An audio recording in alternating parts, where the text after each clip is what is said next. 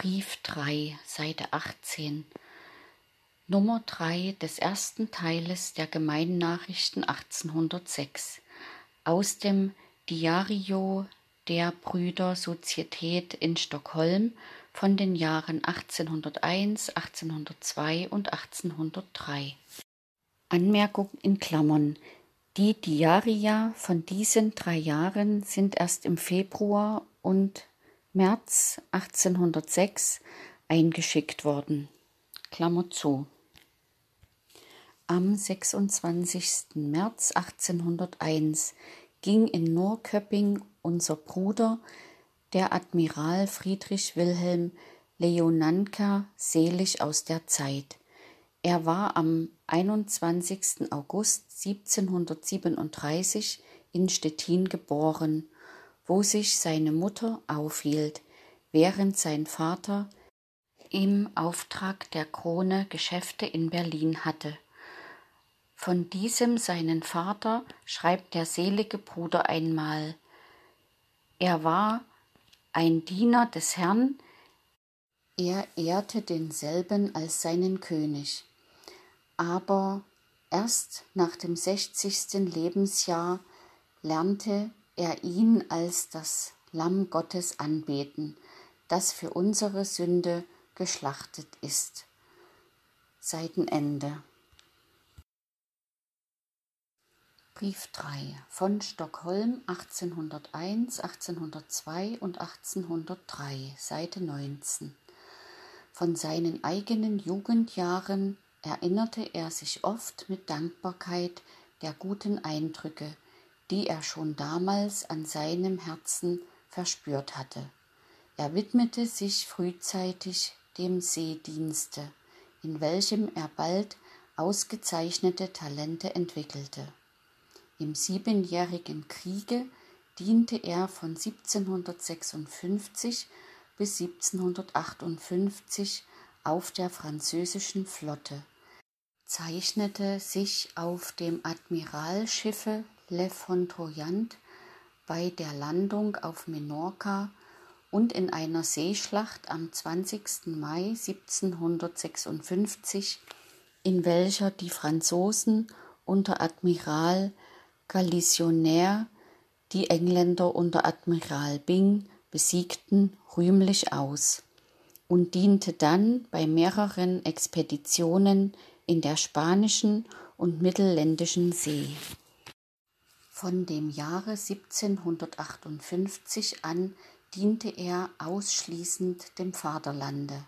Seine reife Erfahrung, seine guten Einsichten in den mathematischen Teile des Seedienstes, sein Ordnungsgeist, die Bestimmtheit, mit welcher er seine Befehle erteilte und eine bei seinem hitzigen Temperament kaum zu erwartende Kaltblütigkeit in Gefahren zeichneten ihn Seitenende Brief 3 von Stockholm 1801, 1802 und 1803, Seite 20. Ihn bald als einen der vorzüglichsten Seeoffiziere aus und erwarben ihm das Zutrauen seiner Majestät des Königs Gustavs III. und des Großadmirals Herzogs Karl. Die größten Verdienste um sein Vaterland erwarb er sich am Ende seiner militärischen Laufbahn in dem letzten russischen Kriege. Im Jahre 1790 den 13. Mai deckte er auf der Rede von Reral als Konteradmiral das Admiralschiff des Herzogs Karl, worauf er mit seinem völlig entmasteten Schiffe nur wie durch ein Wunder in die offene See entkam und sich mit seiner Flotte vereinigte. Kaum hatte er mit angestrengter Arbeit sein Schiff wieder instand gesetzt, so war er am 3. Juni aufs neue den ganzen Tag dem Feuer der russischen Flotte ausgesetzt und musste tages darauf beim Angriff der Flotte vor Kronstadt allein das Feuer der ganzen russischen Avantgarde aushalten. Am meisten zeichnete er sich aber am 3. Juli aus, bei dem gefahrvollen Rückzuge der schwedischen Flotte von Viborg, bei welcher Gelegenheit Seitenende Brief 3 von Stockholm 1801, 1802 und 1803, Seite 21. Er die Ariergarde kommandierte. Er blieb bald anfangs mit seinem Schiffe allein übrig, indem zwei schwedische Linienschiffe im Feuer aufgingen und zwei andere auf den Grund gerieten. Hierauf schlug er sich den ganzen Tag mit drei feindlichen Dreideckern so lange, bis die Hauptflotte in Sicherheit war, da er sich dann bei Anbruch der Nacht mit seinem völlig zugrunde gerichteten Schiffe der feindlichen Übermacht ergab. Er wurde darauf als Kriegsgefangener nach Petersburg gebracht wo er von der Kaiserin Katharina mit ausgezeichneter Achtung behandelt wurde. In dem letzten Gefecht hatte er zwei Kontusionen, die eine am linken Arm, die andere am Kopfe erhalten, und die letztere war Ursache, dass er von Zeit zu Zeit bis an sein Ende wiederholte Anfälle von Schwindel und andern Nervenübeln zu erdulden hatte. Nachdem er in sein Vaterland zurückgekehrt war, bekam er mancherlei Widerwärtigkeiten zu erdulden, die für seine Seele wie für seine leibliche Gesundheit gleich angreifend waren. Er, Seitenende, Brief 3 von Stockholm 1801, 1802 und 1803, Seite 22, zog sich in die Stille zurück und wohnte zuerst einige Zeit in Vadstena und dann in Norrköping, an welchem letzterem Orte er mit seiner nun hinterlassenen Witwe, einer geborenen Baroness Sparre, immer ein freundschaftsvoller und liebreicher Wirt aller Durchreisenden und besuchenden Geschwister gewesen ist. Von Norrköping aus machte er auch öfters Besuche in Stockholm. Der selige Bruder ist hier im Lande allgemein bekannt gewesen. Er wurde von vielen geschätzt und von manchen beinahe zum Heiligen erkoren. Mehreren aber ist er ein unbegreifliches Rätsel geblieben. Im rechten Lichte und bei genauer Betrachtung dessen, was in seinem Innersten vorging, fand man an dem seligen Bruder einen ausgezeichneten Beweis von der Wirksamkeit der zuvorkommenden Gnade Gottes, unter deren Einfluss er während seines ganzen Lebens stand, ungeachtet er selbst und seine Gemütsart derselben mancherlei Hindernisse in den Weg legten. Sein heftiges Temperament, seine feurige Einbildungskraft, sein Seitenende. Brief 3 von Stockholm 1801, 1802 und 1803, Seite 23. Sein lebhafter Witz, sein starker und gesunder Körperbau und seine muntere Laune, zugleich mit den Verführungen, denen er bei seinem Berufe ausgesetzt war und mit der seinem tätigen Geiste so undienlichen Geschäftslosigkeit während der letzten Jahre seines Lebens verwickelten ihn in Schwierigkeiten und setzten ihn Gefahren aus, von welchen viele andere Menschen ganz verschont bleiben. Aber niemals von seiner frühesten Jugend an hat er lange ungestört auf seinen Irrwegen fortgehen können. Vielmehr wurde er mitten in seinen Verirrungen jedes Mal mächtig aufgeschreckt und zum ernstlichen Nachdenken über sich selbst gebracht.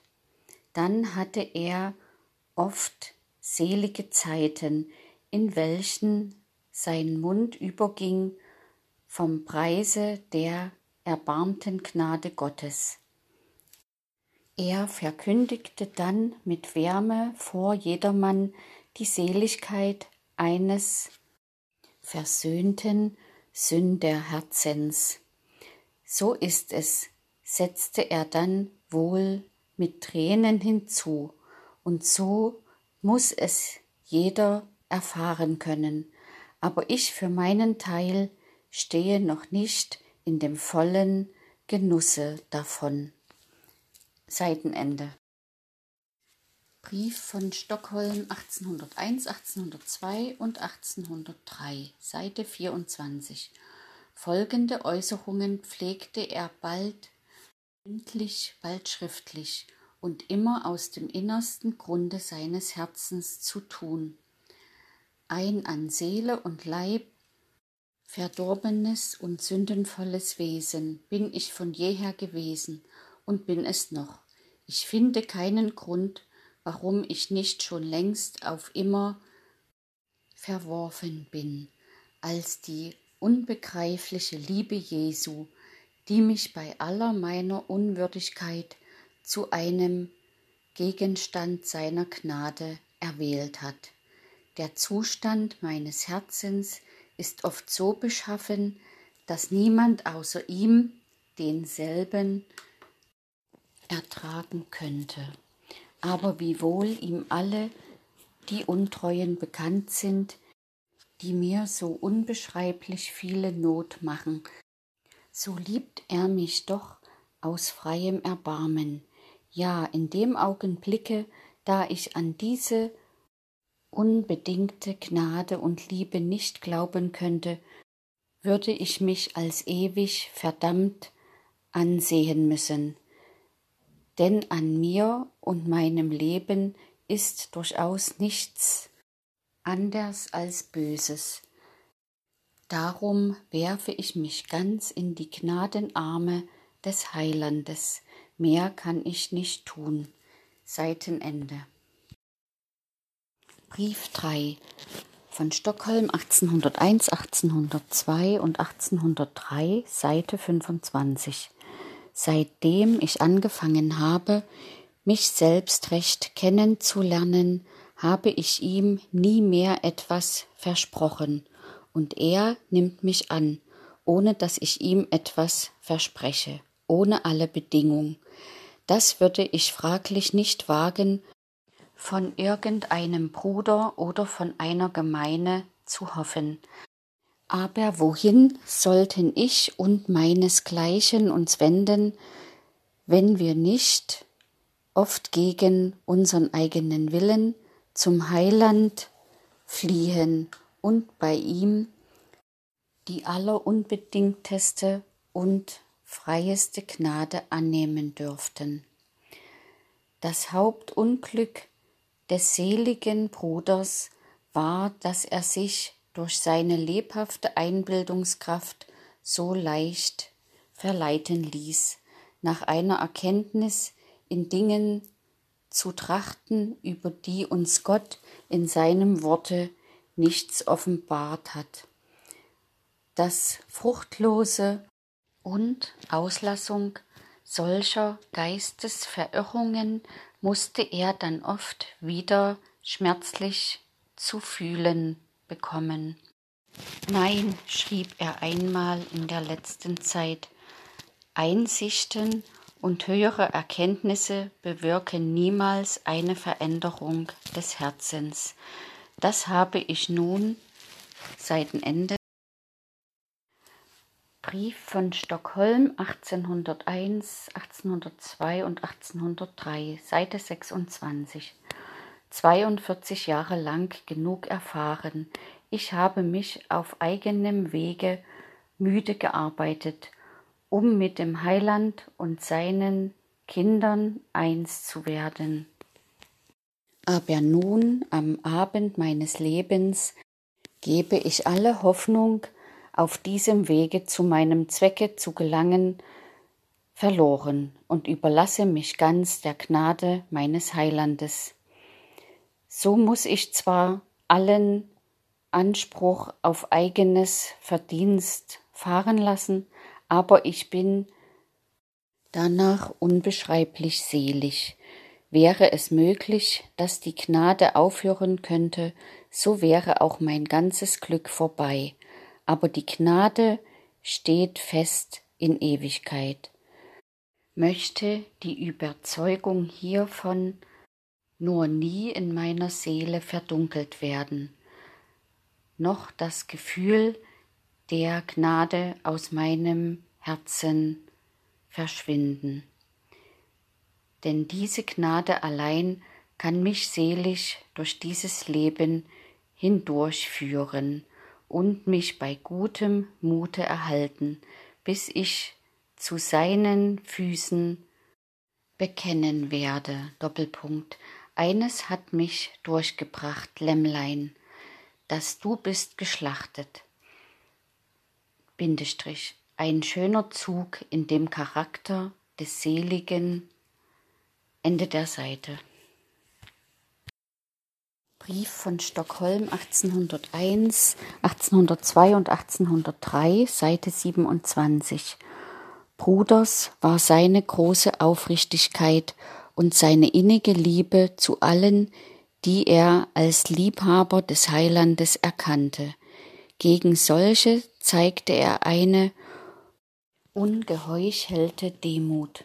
Er schrieb einmal auf einen an ihn aus gerichteten Gruß eines von ihm geschätzten Bruders, wenn dieser liebe Mann mich als seinen Bruder grüßen lässt. So muss es wohl in Hoffnung gemeint sein, und weil er eine Gnadenarbeit des Heilandes an mir wahrgenommen hat. Im Jahre 1770 hatte er einen Besuch in den lausitzischen und schlesischen Gemeinen gemacht, dessen er sich immer mit Dankbarkeit erinnerte. Bei seiner ungemeinen Freimütigkeit war er vor Hohen und Niedern ein warmer Verteidiger der Brüdergemeine, und er versäumte selten dabei zu erinnern, dass er nicht wert sei, als ein Mitglied derselben angesehen zu werden, als er im letzten Kriege als Admiral mit einem Teil der Flotte in einem finnischen Hafen lag, so besuchte er einen dortigen Bruder, der ein Hand Ende der Seite Brief von Stockholm 1801, 1802 und 1803, Seite 28, Handwerksgeselle war und zog ihn dann auf seinem Schiffe zur Tafel, da er bei den Offizieren ein Befremden darüber bemerkte, redete er sie so an. Doppelpunkt. Meine Herren, finden Sie es unter ihrer Würde mit diesem Mann an einem Tische zu sitzen, so will ich für ihn und mich besonders decken lassen. So viel kann ich Ihnen aber sagen, dass er von einer viel höheren Würde ist als wir. Er ist ein Kind Gottes und das sind wir alle zusammen nicht.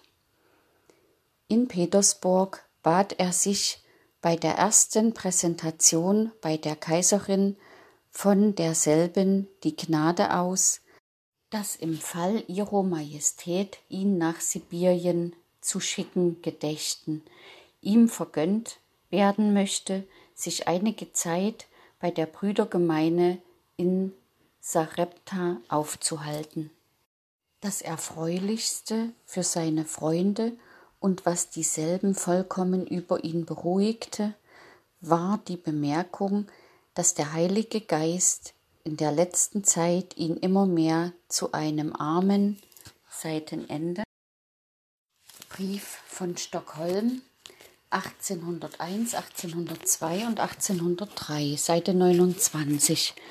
Armen, gnadebedürftigen Sünder machte.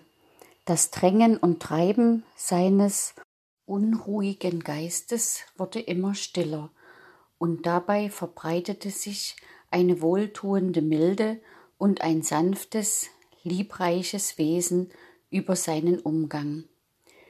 Schwache Anfälle von Schlagfluss, die ihn wiederholt trafen, erinnerten ihn mehrere Wochen voraus an sein nahes Ende.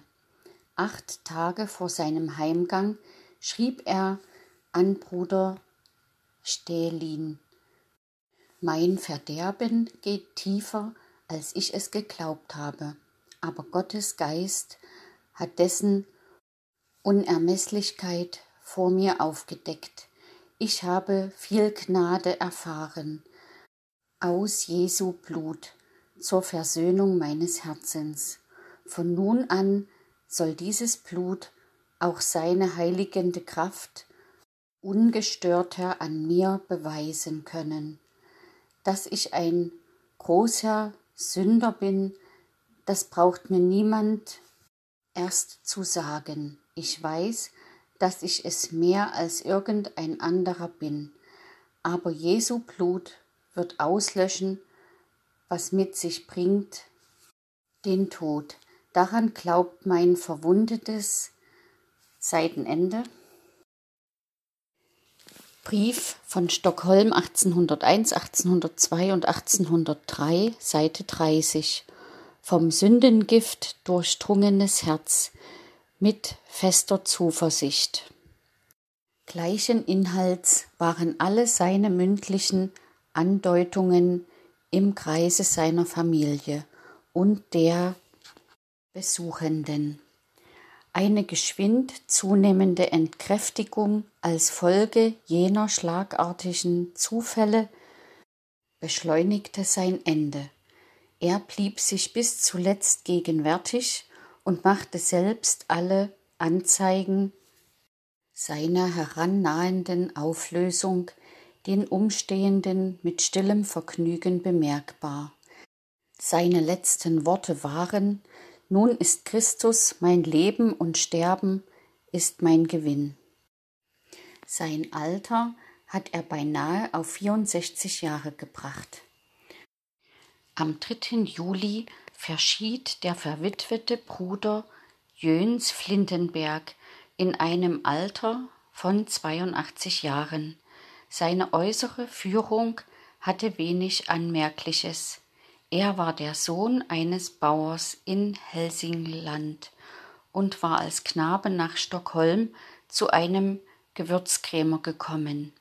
In der Folge hatte er einen eigenen Handel angefangen und sich durch Ende der Seite Brief von Stockholm 1801, 1802 und 1803, Seite 31. Durch Fleiß und Sparsamkeit unter dem Segen des Herrn ein ansehnliches Vermögen erworben. Vor ungefähr zehn Jahren hatte er den Handel an seinen Schwiegersohn abgegeben und sich völlig in die Stille zurückgezogen, und seitdem führte er, indem er sich fast alle nicht ganz unentbehrlichen Bedürfnisse versagte, ein wahres Eremitenleben. Um seine Seligkeit war er von Jugend auf verlegen gewesen und hatte dieselbe mehrere Jahre auf gesetzlichen Wegen mit Furcht und Zittern zu erlangen gesucht. Dabei hatte er im Umgange mit Leuten, die das ewige Notwendige auf mancherlei Umwegen suchen, viele für sein künftiges Leben lehrreiche Erfahrungen gemacht.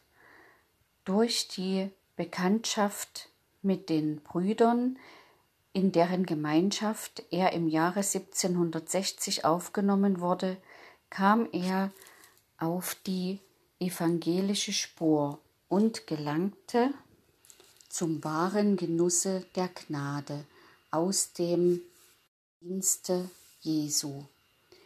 Es war ihm immer eine eigene Herzensangelegenheit, die Sache des Heilands unter Ende der Seite. Brief von Stockholm 1801, 1802 und 1803, Seite 32. Unter Christen und Heiden zu befördern. Besonders wird es auch bei hiesiger Sozietät in immerwährendem Andenken bleiben, mit welcher Treue und mit welchem Aufwande von Kosten und Mühe er von Anfang an das Beste derselben zu befördern gesucht hat und mit welcher milden Freigebigkeit er sowohl unser allgemeinen Bedürfnisse als auch die besonderen Bedürfnisse unserer Armen unterstützt hat. Zu der bei unserer Sozietät befindlichen Armenkasse legte er den ersten Grund und verwaltete dieselbe viele Jahre lang mit vielem Vergnügen. Eine besondere Freude war es ihm, erbauliche Bücher zu verbreiten, die er im ganzen Lande umsonst austeilen ließ. Wie er dann noch in dem letzten Jahre seines Lebens 150 Exemplare von dem historischen Auszug aus den Büchern des Alten Testaments nach verschiedenen Orten des Landes verschickt hat. In diesen sowie in allen anderen Orten der Wohltätigkeit würde er ohne Zweifel noch weitergegangen sein, wenn nicht bedrängte, um Ende der Seite. Brief von Stockholm 1801, 1802 und 1803, Seite 33. Umstände im Kreise seiner eigenen Familie seine Unterstützung verlangt hätten. Auf alles Gute was er tat, legte er selbst keinen Wert, und die Gesinnung seines Herzens war in dem Verse ausgedrückt, den er oft anzuführen pflegte. Christi Blut und Gerechtigkeit, das ist mein Schmuck und Ehrenkleid. Damit will ich vor Gott bestehen, wenn ich im Himmel werd eingehen ungeachtet er in seinen letzten Jahren eine seltsame Lebensart erwählt hatte, seine Stube niemals verließ und sich selbst die gewöhnlichsten Bedürfnisse und Bequemlichkeiten des Lebens versagte, so erreichte er doch ein gesundes und heiteres Alter, und man fand ihn immer munter und aufgeräumt.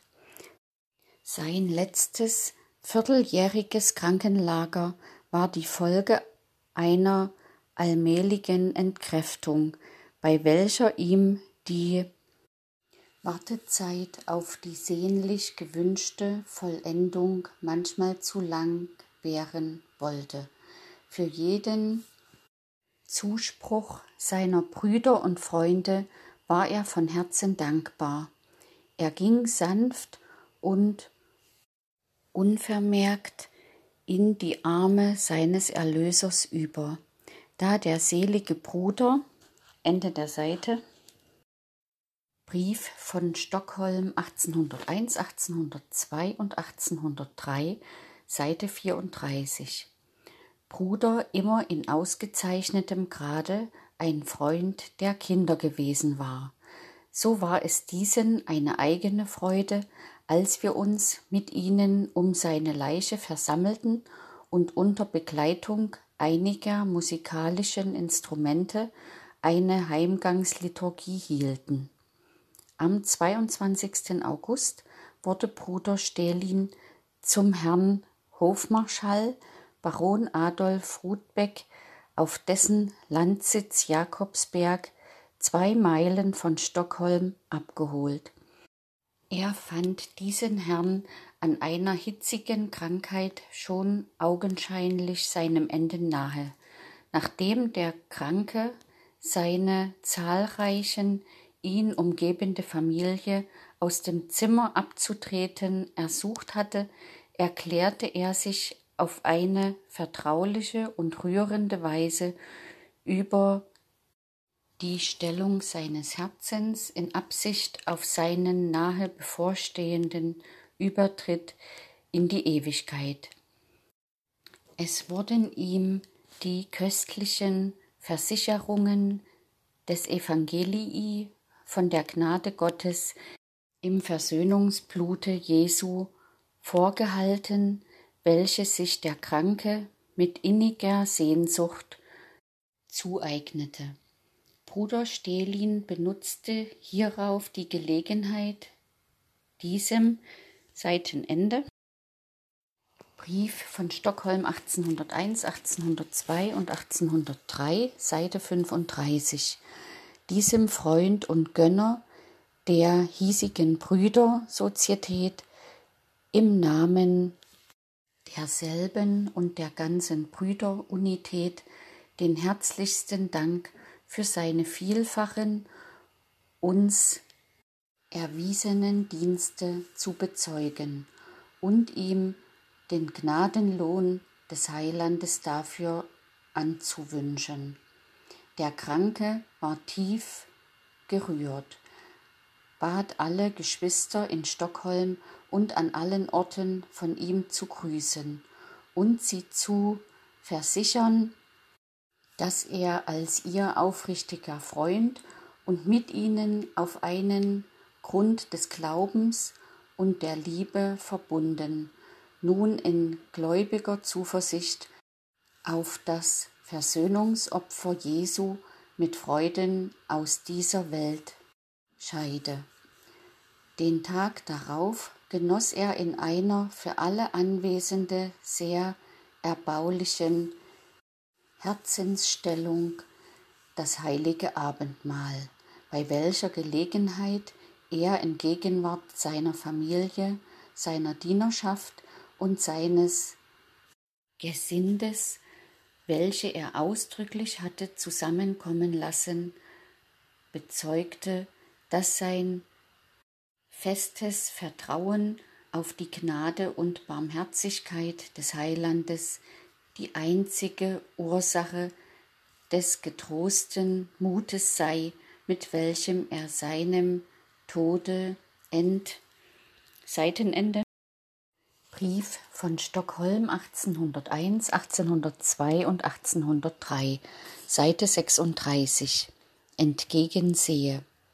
Gegen Abend verschied er im 76. Jahre seines Alters, ohne äußerlich unserer näheren Verbindung beigetreten zu sein, ist der Selige von Anfang an ein treuer Freund und Beschützer der hiesigen Sozietät gewesen. In den älteren Zeiten, da die Sache der Brüder hier unter großem Drucke war, hatte er den Mut und die Treue, sich öffentlich als ihren Freund zu bekennen. Er ließ Geschwister Auslassung unter seine Dienerschaft einschreiben, um ihnen dadurch gesetzmäßigen Schutz zu verschaffen. In der Folge hat er sich bei vielen Gelegenheiten als einen Freund und Wohltäter unserer Sozietät bewiesen und ist zugleich mit seiner Schwester, der Frau Bergrätin Herne, das Hauptwerkzeug zur Erlangung des schönen Etablissements der Brüder in hiesiger Stadt gewesen. Das Recht, welches ihm als adlichen und Gutsbesitzer zustand, Prediger ins Amt zu rufen, benutzte er gern dazu, erweckte und hoffnungsvolle Studenten als Hausprediger anzustellen und ihnen alsdann auf ihrer Laufbahn weiter Seitenende Brief von Stockholm 1801, 1802 und 1803, Seite 37, weiter fortzuhelfen. Er hatte ein edles, menschenliebendes Herz, welches leicht durch das Elend anderer zu tätigem Mitleiden gerührt wurde und welches alle Menschen mit ungeheucheltem Teilnehmen umfasste. Am 28. September zog Johannes Groth mit seiner Frau von Finnland hierher, um zu versuchen, ob er sich hier seinen notdürftigen Unterhalt besser würde verdienen können, als es in Finnland der Fall gewesen war. Beide waren kränklich und befanden sich in äußerster Armut. Er ist ein belehrendes Beispiel davon, welche Not sich ein Mensch zuzieht, der einmal dem Gnadenruf des Heilandes in seinem Herzen Gehör gegeben hat, aber durch Eigenwillen der Leitung Jesu in den Weg tritt. Zugleich ist er aber auch ein erfreulicher Beweis von der unwandelbaren Treue des Heilandes, der einer Seele, mit der er einmal einen Liebesbund geschlossen hat, auf allen ihren Irrwegen mit unermüdeter Geduld nachgeht. Johannes Groth war im Jahre 1755 in Seitenende Brief von Stockholm 1801, 1802 und 1803, Seite 38, in Nyland geboren und erlernte die Schneiderprofession. Als er ungefähr 25 Jahre alt war, kam er nach Stockholm, wo er im Jahre 1784 mit den Brüdern bekannt wurde und sich ihre Gemeinschaft zum Segen für sein Herz zunutze machte. Im Jahre 1789 begab er sich nach Gothenburg in der Absicht, von da zur Brüdergemeine nach Zeist zu reisen, woran ihn jedoch der damalige Krieg hinderte. Nachdem er sich ein Jahr lang in Gothenburg aufgehalten und daselbst die Liebe der Geschwister genossen hatte, entschloss er sich über Kopenhagen nach Christiansfeld zu reisen.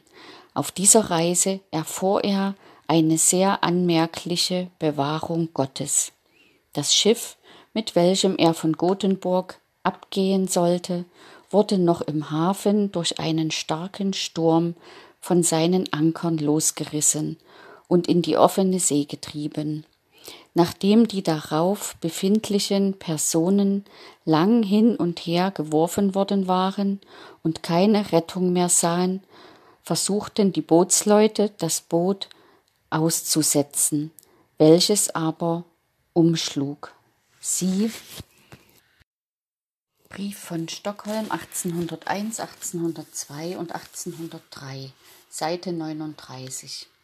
Sie sprangen darauf alle in die See, um sich mit Schwimmen an das Land zu retten, wurden aber förmlich von den Wellen verschlungen. Groth und ein anderer mit ihm reisender Sattlergesell wurden weil sie nicht schwimmen konnten, auf dem Schiffe zurückgelassen und erwarteten, indem sie sich an den großen Mast festhielten, ihr ferneres Schicksal. Es währte nicht lange, so schlug das Schiff um, und beide fielen in die See, ergriffen aber glücklicherweise ein Tau, mit welchem sie sich wieder auf das Schiff hinaufarbeiten konnten. Auf dem Schiffskiele sitzend, trieben sie nun anfangs der offenen See zu, bis der Wind sich vorteilhaft änderte und sie an der schonischen Küste zu Lande führte. Dankbar für diese Errettung, aber entblößt von allem, kam Groth zum Pastor Windling in Höja, welcher zugleich mit dem Pastor Tulin in Alrum ihn mit dem Notwendigsten unterstützte und ihm beförderlich war, nach Kopenhagen zu kommen. Hier wurde er von den Geschwistern in Brief von Stockholm 1801, 1802 und 1803, Seite 40, in brüderlicher Liebe aufgenommen und durch eine milde Kollekte der stockholmischen Geschwister zu seiner weiteren Reise instand gesetzt. Er begab sich hierauf nach Christiansfeld und von da nach Gnadau, wo er zu seiner großen Freude Erlaubnis dazu bleiben erhielt und auch zur Aufnahme in die Gemeine und zum Genuss des heiligen Abendmahles mit derselben gelangte. Sein veränderliches Gemüt gab ihm schon im folgenden Jahre, nämlich 1793, ein, seine Verwandten in Finnland zu besuchen. Er geriet aber auf der Ostsee zwischen Lübeck und Kopenhagen durch Sturm und widrige Winde in solche Gefahr, dass er, als er erst im August nach Kopenhagen kam, es nicht wagte, seine Reise fortzusetzen, sondern nach Gnadau zurückkehrte. Gleichwohl begab er sich im Jahre 1794 wieder auf die Reise und kam über Stockholm nach Finnland. Er heiratete daselbst nach einiger Zeit, hatte aber unaufhörlich mit Armut, Krankheit und mancherlei Elend zu kämpfen. In dieser Lage Brief von Stockholm 1801, 1802 und 1803, Seite 41. Lage unterhielt er, so gut er konnte, unausgesetzt seine Bekanntschaft mit den Brüdern. Als er mit seiner Frau hierher kam, waren sie beide durch Krankheit und Not schon äußerst geschwächt, und sie genossen in diesem Elende die liebreiche Unterstützung der hiesigen Geschwister. Die Frau ging kurz darauf aus der Zeit, und auch er lag damals schon zu Bette. Bei den Besuchen, die er auf seinem Krankenlager erhielt, bekannte er wehmütig seine vielfachen Versehen, bereute es, dass er sein gnadenlos zur Brüdergemeine zugehören, durch Eigensinn verloren, guten Rat nicht angenommen und den Heiland und die Gemeinde betrübt habe und wünschte, der Vergebung der Gemeine versichert zu sein. Besonders aber wandte er sich mit allem seinem Elend zum Heiland, zu dem er liebreich hingewiesen wurde und in dieser Herzensstellung voll Verlangen nach dem Trost aus Jesu Tode ging seine Seele am 14. Januar 1802 in die Arme seines Erlösers über. Am 27. Oktober 1801 abends um 8 Uhr Brief von Stockholm 1801, 1802 und 1803, Seite 42, entstand auf Södermalm in einem entlegenen Teile der Stadt eine Feuersbrunst, durch welche bis an den andern Morgen zwei meist aus hölzernen Häusern bestehende Quartiere abbrannten. Unser alter, verwitweter Bruder Hackmann, der dabei sein Haus verlor, war uns durch seine stille Ergebenheit in diese Fügung des Heilands zu großer Freude. Mit innigem Vergnügen erzählte er, wie er nach langem Suchen unter dem Schutte seine Bibel noch glücklich wiedergefunden habe. Im Frühjahr 1802 hatten wir die Freude, einen vieljährigen Wunsch der hiesigen Geschwister erfüllt zu sehen, indem wir den Anfang zu einer Knabenschule machen konnten, nachdem wir durch freiwillige Beiträge einiger unserer Geschwister instand gesetzt worden waren, in einem Flügelgebäude auf unserem Hofe die dazu nötigen Einrichtungen zu machen. Und der Heiland uns in dem Bruder Zacharias Pjörknes einen zum Lehrer der Jugend schicklichen Mann hatte finden lassen. Brief von Stockholm 1801, 1802 und 1803, Seite 43. So wurde am 1. Juni mit fünf Kindern unserer Geschwister die Schule im Namen Jesu angefangen. Bei einem Liebesmahle, bei welchem die Eltern der Kinder und einige Gehülfenbrüder zugegen waren, wurden die Schulordnungen nebst dem Lektionsplan vorgelesen und nach einer kurzen Vermahnungsrede an die Kinder wurde der Heiland in einem Gebet im Namen der Lehrenden und Lernenden um seinen Segen zu dieser Einrichtung angerufen.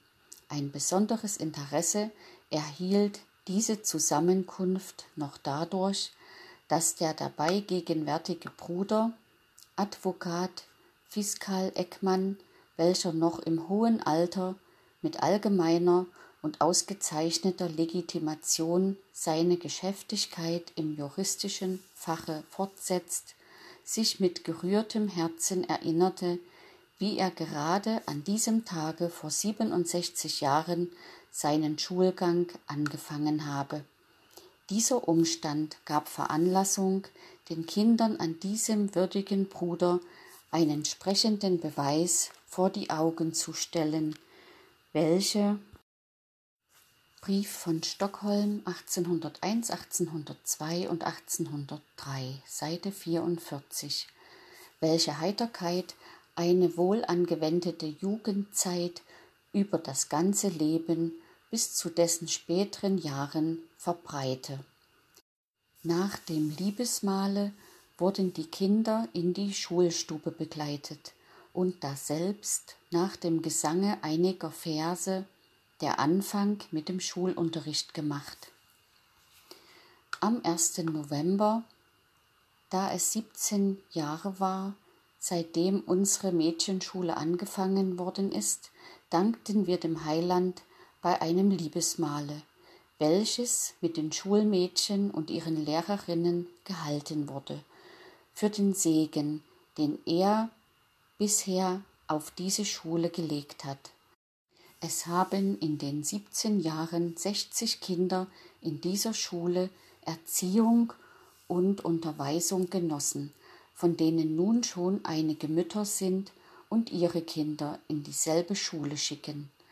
Am 7. Januar 1802 verschied der junge Graf Johann Georg Snoilski in einem Alter von neunzehneinhalb Jahren. Er war in den Anstalten der Brüdergemeine zu Christiansfeld. Brief von Stockholm 1801, 1802 und 1803, Seite 45. Und Uhüst erzogen worden und kam im Sommer 1799 hierher zurück, worauf er seine Studien noch einige Zeit auf der Universität zu Uppsala fortsetzte. Er nahm hierauf ein Amt beim hiesigen Hofgericht und erwarb sich durch seine Kenntnisse, seinen Fleiß und ganzes Betragen vergnüglichen Beifall bei allen, die ihn kannten. Bei dem verderblichen Einfluss, welchen das verführerische Beispiel der Welt auf sein jugendliches Gemüt hatte, war er nicht ruhig, und er redete einigemal mit einem Bruder offenherzig über seinen Seelenzustand aus. Seine letzte Krankheit, die ein Nervenfieber war, überfiel ihn mit solcher Heftigkeit, dass er bald alle Besinnung verlor. In diesem Zustande traf ihn Bruder Stelin am Tage vor seinem Ende. Da dann der Kranke nur noch in einem sorglichen Gebete dem ewigen Erbarmen, das alles Denken übersteigt, empfohlen werden konnte. Am 21. März entschlief die Frau Gustava Gönnow, geborene Dahlberg, im 27. Jahre. Brief von Stockholm 1801, 1802 und 1803, Seite 46. Jahre ihres Alters. Sie war ein besonderer Beweis von der Hirtentreue des Heilandes, der seine Schäflein mitten im Weltgetümmel aufsucht und sie zu seiner Herde führt. Schon in ihrer Kindheit war sie von ihren Eltern zur Gottesfurcht angehalten worden, und das Wort Gottes, welches sie damals fleißig las, hatte auf ihr zartes Herz einen tiefen Eindruck gemacht. In der Folge kam sie hierher nach Stockholm, und zwar in ein Haus, wo sie den Lockungen und Reizungen der Welt bloßgestellt war, welche für sie wegen ihrer Jugend und einnehmenden Bildung vorzüglich gefährlich werden mussten. Sie geriet darüber in große Angst und Unruhe, und wenn sie allein war, so las sie öfters in der Bibel und in anderen erbaulichen Büchern. Hierüber wurde sie sehr verspottet, ja man suchte sie mit Scherz und Ernst an der Bibel irre zu machen, aber gerade dieser Umstand wurde, wie sie in der Folge öfters bezeugte, die erste Veranlassung dazu, dass sie Brief von Stockholm 1801, 1802 und 1803, Seite 47. Sie anfing, ernstlicher über das Wort Gottes nachzudenken, so lange, bis sie an ihrem Herzen die seligmachende Kraft desselben erfuhr. Als sie hernach verheiratet wurde, hatte sie abermals Gelegenheit, in alle Eitelkeiten der Welt hingerissen zu werden.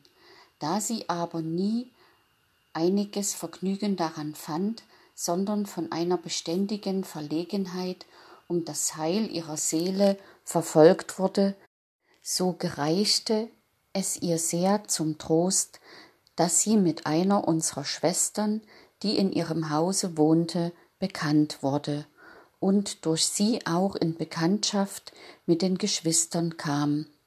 Sie besuchte nun fleißig unsere allgemeinen Versammlungen zum Segen für ihr Herz, und sie erhielt späterhin auf ihre Bitte auch Erlaubnis, unseren Wochenversammlungen beizuwohnen. In den letzten Jahren ihres Lebens war sie sehr kränklich und nach und nach bekam sie die völlige Auszehrung. Wenn man sie in dieser Zeit besuchte, so pflegte sie sich oft so zu äußern. Ich kann dem Heiland nicht genug für Brief von Stockholm 1801, 1802 und 1803, Seite 48. Für mein Kranksein danken, denn dadurch entkomme ich leicht allen weltlichen Gesellschaften, in die ich sonst gezogen werden würde und die meinem Herzen gewiss schändlich werden würden.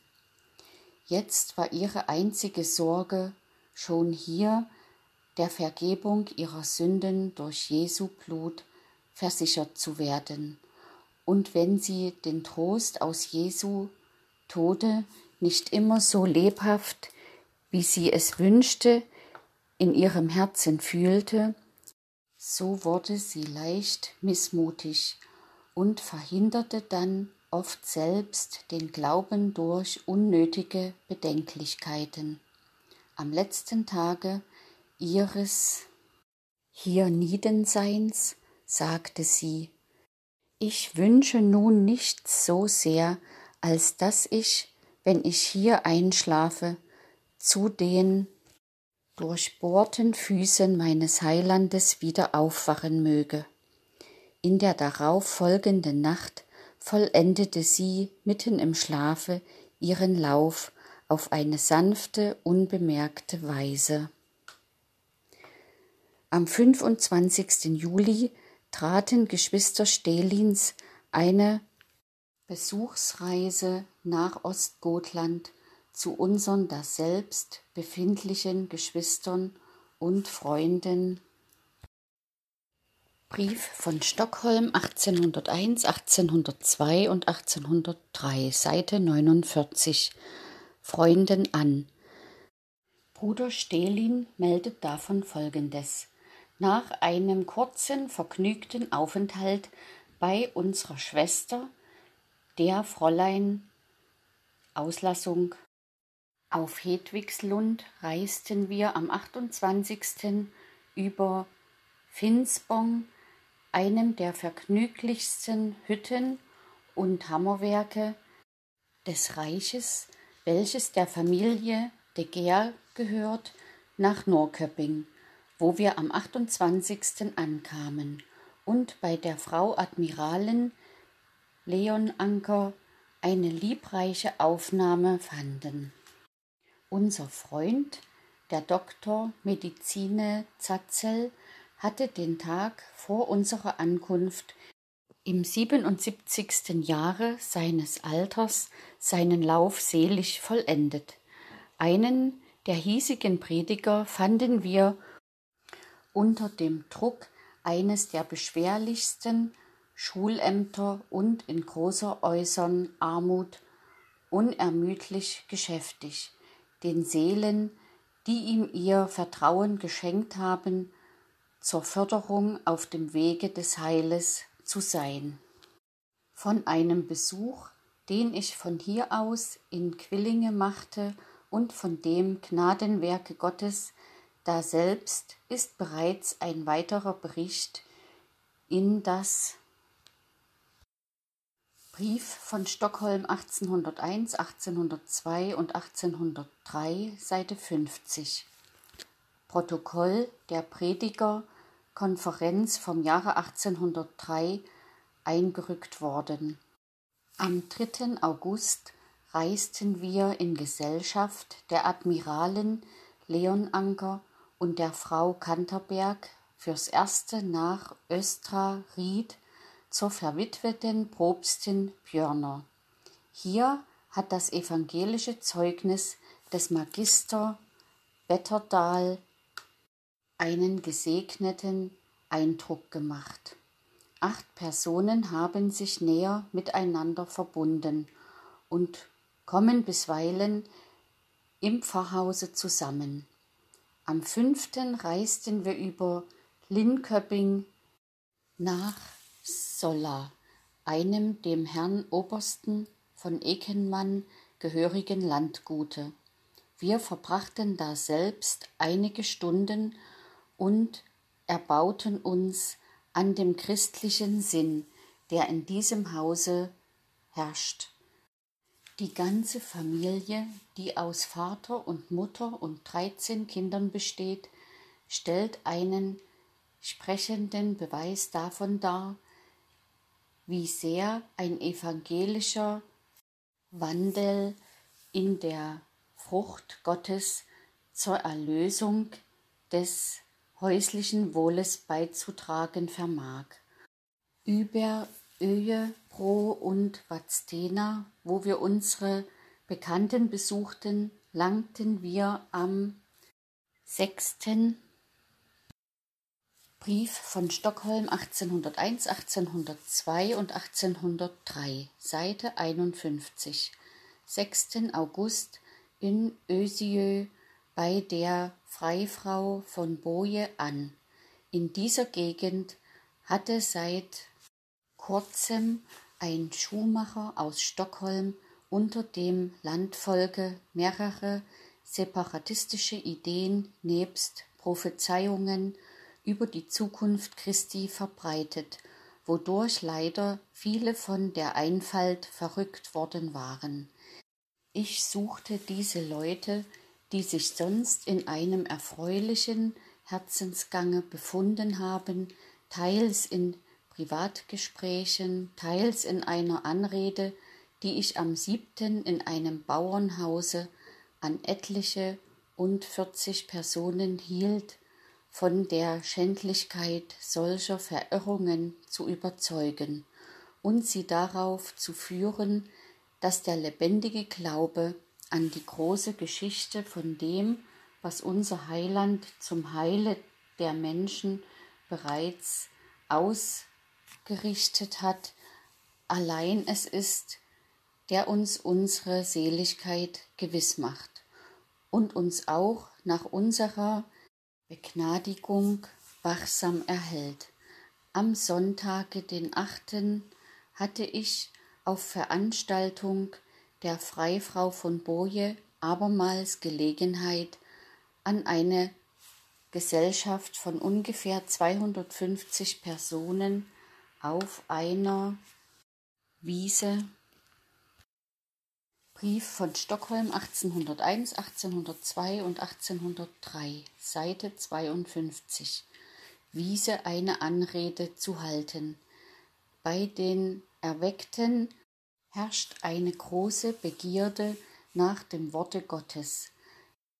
Wenn sie sonntags, zum Teil aus beträchtlichen Entfernungen, sich zur Kirche einfinden, so suchen sie diese einzige Gelegenheit, welche sie die Woche hindurch zu gemeinschaftlichen Zusammenkünften haben, auf das Beste zu benutzen und wollen am liebsten den ganzen Nachmittag bis zum Abend statt der weltlichen Lustbarkeiten, mit denen sich das übrige Landvolk unterdessen vergnügt, mit erbaulicher Unterhaltung verbringen. Nachdem ich abwechselnd mit dem lieben Prediger Magister de Rogier von drei bis sieben Uhr abends, teils gesungen und geredet, teils einige Lebensläufe verlesen hatte, so begab ich mich von dem angestrengten Reden in freier Luft völlig ermüdet nach Hause. Allein da sich eine Anzahl von fünfzig Erweckten von der Wiese aus nach einem Bauernhofe begab, wo sie öfters ihre Zusammenkünfte halten. So musste ich mich auf wiederholtes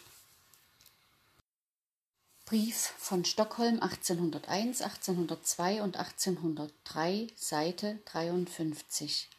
Ansuchen, entschließen, ihnen dahin zu folgen und ihnen daselbst noch eine kurze Versammlung zu halten. Bei unserer Abreise von hier am 10. August nahmen wir von dem lieben Prediger Magister de Rogier, Adjunkt des hiesigen Propstes, zum letzten Mal liebreichen Abschied.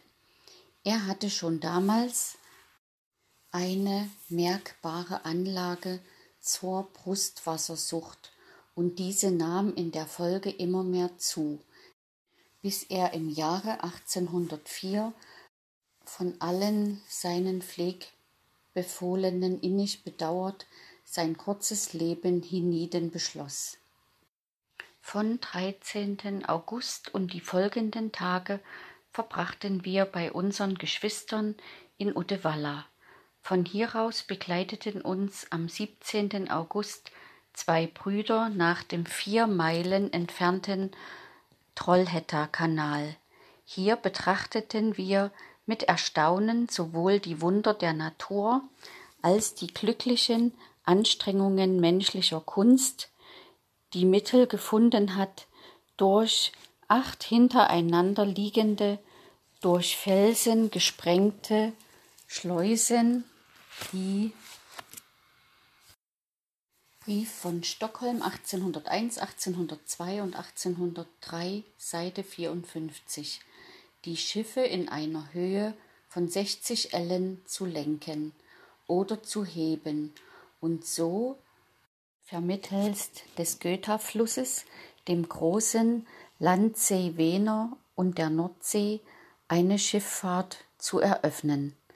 Nachdem wir auf der fernen Reise mehrere mit uns verbundene Prediger in Westgotland und Södermannland, den Herrn Bergmeister Dahlmann in Roh und den Advokat Fiskal Litander in Swarthell bei Abaga besucht hatten, kamen wir am 28. August wohlbehalten wieder in Stockholm an.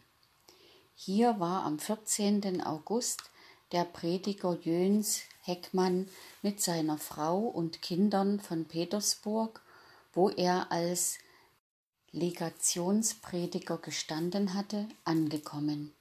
Er hatte daselbst die Bekanntschaft der Geschwister gemacht, welche er auch hier fortsetzte.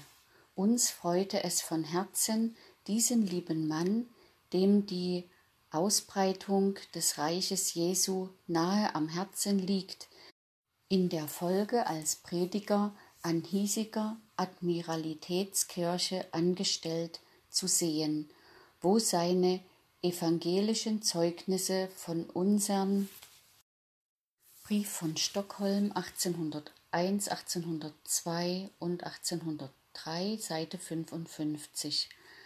Geschwistern fleißig und zum Segen für ihre Herzen angehört werden. Es ist dieses umso schätzbarer, da in hiesiger Stadt die Zahl evangelischer Prediger immer geringer wird. Bald zu Anfange des Jahres 1803 erhielten wir aus Finnland Nachricht von den am 15. Januar erfolgten seligen Heimgang von zwei sehr würdigen Personen, welche beide die Brüdergemeine kannten und liebten.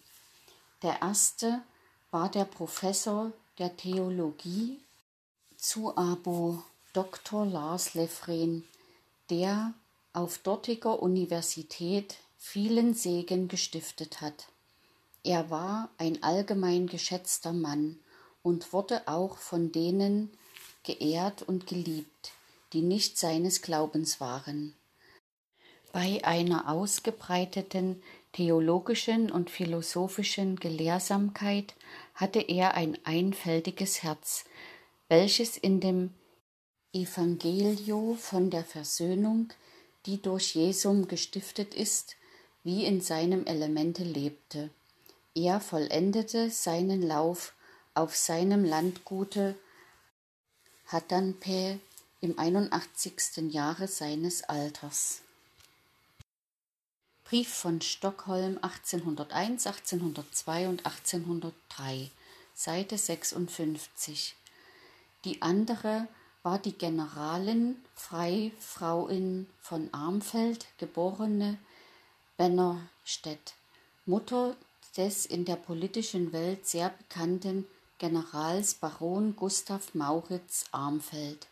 Sie war eine große Freundin und Wohltäterin der Armen und Notleidenden.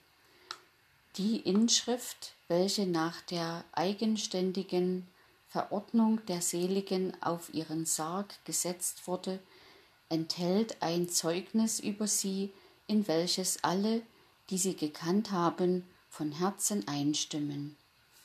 Hier liegt der vergängliche Teil der Maria Christina Wennerstedt, einer Sünderin, die in Jesu Blut ihre Seligkeit gesucht und gefunden hat und nach mancherlei Prüfungen im Glauben an ihren Erlöser durch Jesu Macht und Beistand selig entschlafen ist. Am 10. März vollendete der Heiland die verheiratete Schwester Maria Dallström, geborene Sundberg, in ihrem 76. Lebensjahre. In den früheren Jahren ihres Lebens war sie in Bekanntschaft mit einer Gesellschaft von Erweckten gekommen. Sie besuchte Brief von Stockholm 1801, 1802 und 1803, Seite 57. Die Predigten und Privatandachten des seligen Doktors Tollstattiner, der, ungeachtet aller Missdeutungen, die er erfahren hat, vielen Seelen hier im Lande zu großer Förderung auf dem Wege des Lebens gewesen ist. Und sie erinnerte sich noch in dem späten Alter mit vieler Rührung des Segens, den sie in den Vorträgen dieses Mannes gefunden hatte. Späterhin wurde sie durch die Predigten eines andern Geistlichen gegen den evangelischen Weg des Heils eingenommen und zu der unbiblischen Denkart verleitet, dass man die Seligkeit durch gute Werke verdienen müsse. Aber es zeigte sich auch bei ihr, dass, wenn ein Herz es nur redlich meint, der Geist Gottes dasselbe von einer Klarheit zur andern zu führen weiß. Im Jahr 1766 trat sie unserer Verbindung bei, die gesetzlich strenge Denkweise, welche ihr lange eigen gewesen war und scharfe Beurteilungen anderer zur Folge gehabt hatte, verlor sich mehr und mehr, und ihr Umgang wurde immer milder. Manche häusliche Leiden wurden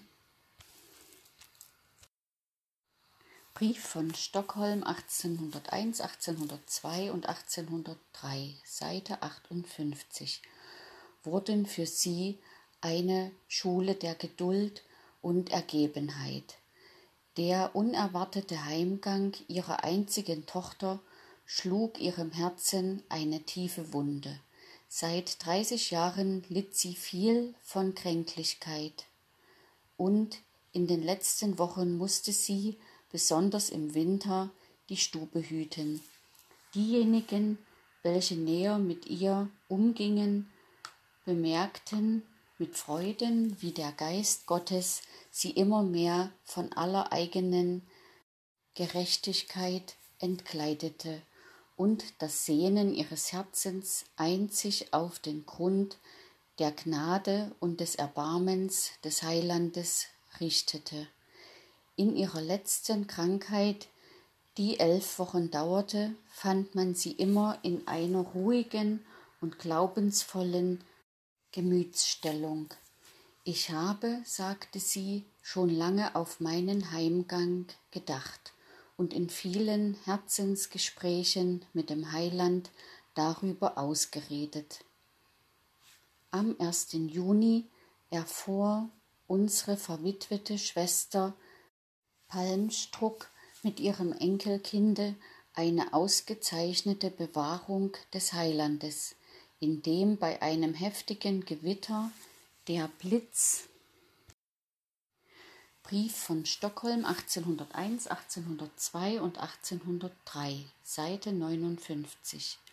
Blitz in ihr Haus einschlug und auch in dem Zimmer, in welchem sie sich befand, sowie in anderen Teilen des Hauses, Spuren seiner verheerenden Kraft hinterließ, aber durch die gnädige Lenkung des Herrn keine von den im Hause anwesenden Personen verletzte.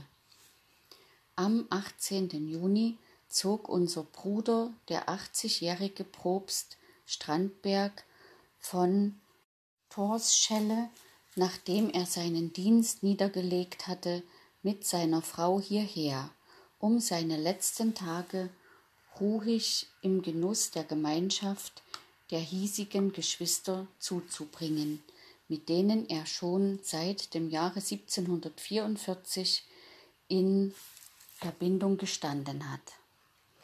Am 4. September nahm unsere ganze Sozietät mit vielen anderen einen wehmütigen Anteil an dem Heimgang eines unserer hoffnungsvollsten jungen Brüder, des ledigen Bruders Johannes Peter Kjellstedt, welcher an diesem Tage an einer auszehrenden Krankheit im 23. Jahre seines Alters das Ziel seines Lebens erreichte und dadurch seines sehnlichen Wunsches gewährt. Brief von Stockholm 1801, 1802 und 1803, Seite 60, gewährt wurde zum Genuss der ewigen Freuden vor dem Throne Gottes einzugehen. Das allgemeine Teilnehmen an diesem Vorgang Auslassung sich auch bei dem Begräbnisse am 20. auf eine fühlbare Weise bei dem zahlreichen Leichengefolge. Der Vater des Seligen, unser alter Bruder Andreas Kjellstedt, der den Verlust dieses seines einigen Sohnes tief fühlte, wurde vom Heiland auf eine besonders gnädige Weise getröstet. Als er am Morgen des Begräbnistages früh aufstand und durch das Fenster einen Blick auf die von der Morgensonne erleuchteten Berge und Felsen der südlichen Vorstadt jenseits der Mälersees warf, so stellten sich ihm die Worte des Propheten. Ihr sollt mit Freuden ausziehen und in Frieden geleitet werden. Berge und Hügel sollen vor euch her frohlocken mit Ruhm. Auslassung 55, 12. Mit solcher Lebhaftigkeit vor sein Gemüt, und er konnte zugleich einen so heiteren Blick in die Freuden der Seligen vor dem Throne Gottes tun, dass sein Herz mit stillem Wohl Brief von Stockholm 1801, 1802 und 1803, Seite 61 Wohlsein erfüllt wurde und er den ganzen Tag über mehr Tränen des Dankes als der Traurigkeit vergoß. Diese seine Gemütsstattung teilte er durch gefühlvolle Herzensergießungen sowohl dem Leichengefolge als auch nachher bei einem veranstalteten Mahle der zahlreichen Gesellschaft mit, auf welche es einen gesegneten Eindruck machte. Am 1. Dezember ging der alte ledige Bruder Andreas Olof Norgren selig heim. Er war im Jahr 1724 an dem nördlichen Ende von Schweden in Tornea geboren und kam im Jahr 1742 hierher nach Stockholm. Im Jahre 1756 wurde er Kassierer in der Zuckerraffinerie des Herrn Brandl, welches sehr weitläufige Geschäft er mit der größten Herzlichkeit und Treue besorgte, bis er es endlich vor Altersschwäche niederlegen musste. Im Jahre 1753 kam er in Bekanntschaft mit den hiesigen Geschwistern, nachdem er schon von Brief von Stockholm 1801, 1802 und 1803, Seite 62 Jugend auf die Liebeszüge des Heilandes an seinem Herzen erfahren hatte. Im Jahre 1760 wurde er in die Gemeinschaft der Geschwister aufgenommen. Seitdem ist er unter uns einen ungestörten, seligen Gang fortgegangen und sein treues Ausharren in der Nachfolge Jesu nebst seiner mit den Jahren immer mehr gereiften Erfahrung machten ihn zu einer Zierde des hiesigen ledigen Brüderchores. Er hatte ein menschenliebendes Herz, dem es eine Freude war, seinem Nächsten zu dienen, wobei er mit großer Uneigennützigkeit seinen eigenen Vorteil auf die Seite setzte und vorteilhafte Gelegenheiten, die sich ihm darboten, seine Vermögensumstände zu verbessern, nur dazu benutzte, anderen zu helfen und Freude zu machen. Das Werk des Heilandes, welches der Brüdergemeine anvertraut ist, lag ihm nahe am Herzen, und seine Seele lebte in der Gemeinschaft mit Kindern Gottes. Mehrere unserer Brüder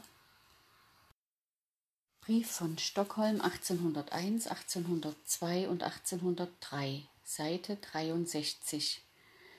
Von verschiedenen Ständen erinnern sich noch mit Vergnügen der herzmäßigen und echt brüderlichen Unterhaltungen in den Abendgesellschaften, welche er in früheren Jahren, als er noch eine gute Gesundheit genoss, wöchentlich einmal bei sich versammelte.